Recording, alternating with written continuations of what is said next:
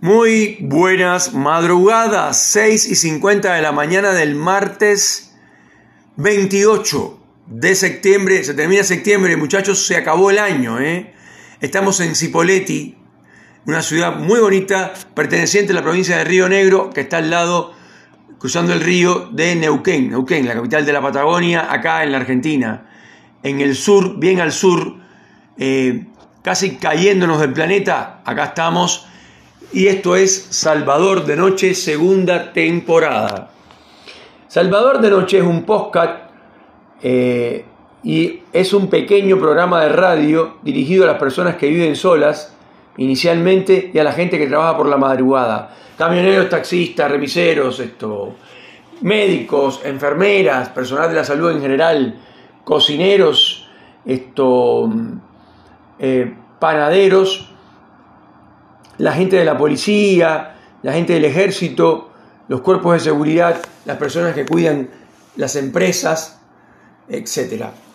Inicialmente lo dedicamos a estas personas y después lo dedicamos, por supuesto, a todos los demás que también nos escuchan.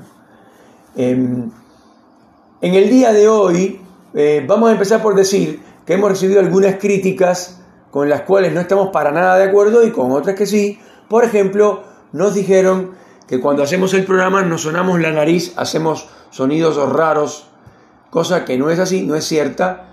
Yo explicaba que si, que si uno eh, se acerca mucho el celular al rostro para que se escuche perfecto, eh, la pronunciación, está, la boca está tan cerca del micrófono del celular que produce eh, algunos ruidos un poco indeseables porque está demasiado cerca la boca, el emisor de sonido del micrófono que es el receptor. Y eh, eso, por para evitar eso en los estudios profesionales de grabaciones o de radio se utiliza un filtro que tienen que haber visto en los videos, sobre todo cuando graban música, eh, se hace para cuando se graba profesionalmente, se pone un filtro entre la boca y el micrófono. Y es exactamente para evitar esos sonidos obviamente desagradables, pero que eh, nosotros no hacemos radio profesional.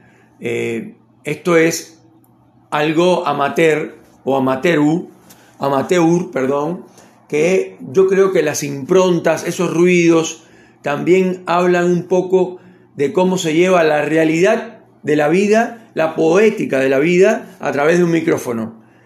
Eh, también nos señalaron que tenemos esto, hacemos los saludos muy largos, demasiado largos, eh, y tienen algo de razón, y no tienen toda la razón. ¿Por qué no? No porque no querramos aceptar una crítica, sino porque Yeya de Bariloche me dijo, si no me vuelves a saludar, no escucho más el programa. Y como a mí se me olvida saludar, el tipo no escucha el programa por eso.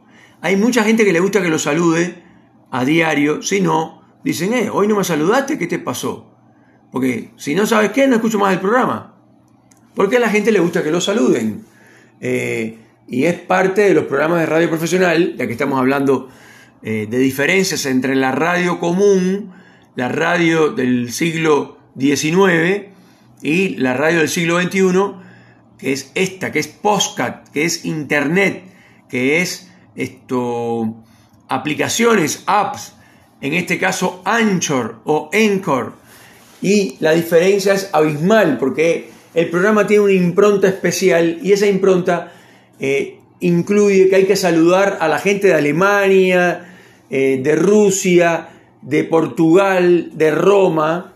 Antes estaba España y Francia, ya no están. Porque la gente se va cansando y se va retirando y gracias a Dios entran nuevos oyentes.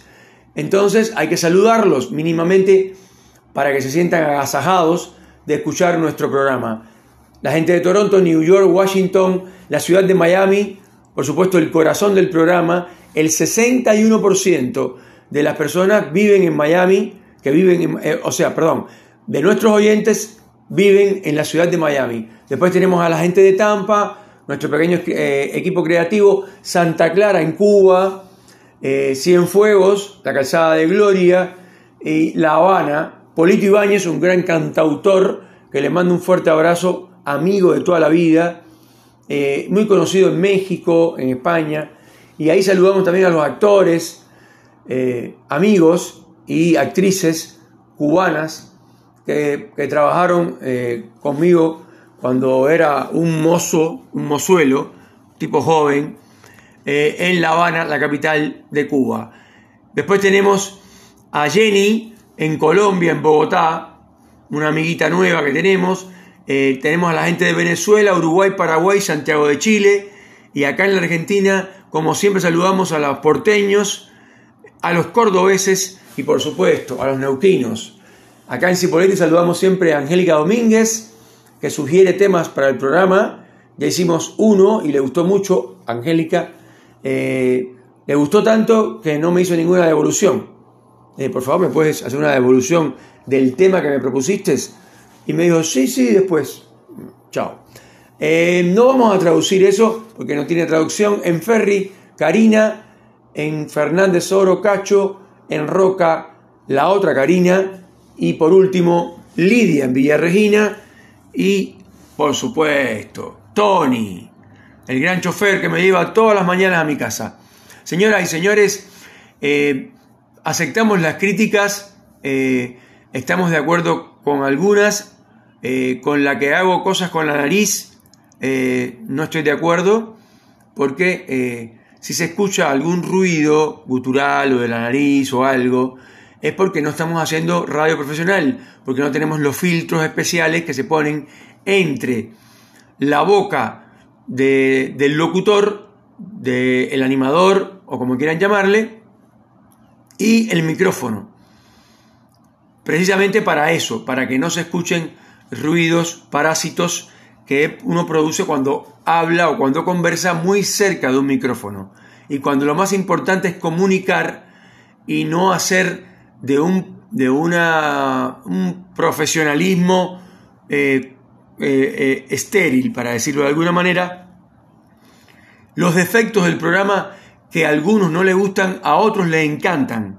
Hay mucha gente que le encanta que haga los programas, como yo le digo, en vivo, cuando lo hago en la ciudad, en las calles, y siente que pasan por al lado las motos, los perros ladran, la gente grita, en fin.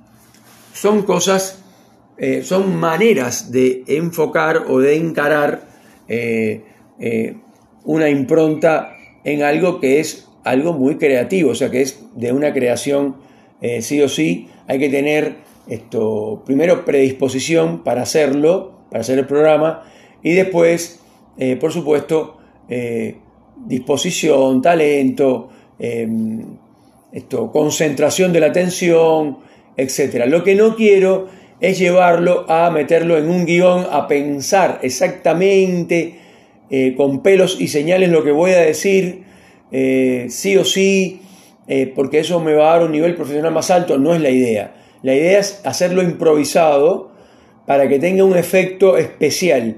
La gente que lo escucha, eh, la gente que me ha criticado, eh, para bien, me han dicho, lo que más me gusta es cómo eh, le das un vuelo a la realidad cotidiana, a algo que es chato, que ocurre todos los días, que es tomar un, un transporte público, una bicicleta, un auto, ir a trabajar, volver de trabajar, los políticos y la corrupción, esto, los programas de televisión, los programas de radio, de todas las cosas que hablas en tu programa Salvador, lo que más me gusta es cómo encaras la realidad cotidiana. Le das un vuelo, le das una poética a la realidad que no tiene. Y bueno, es la idea.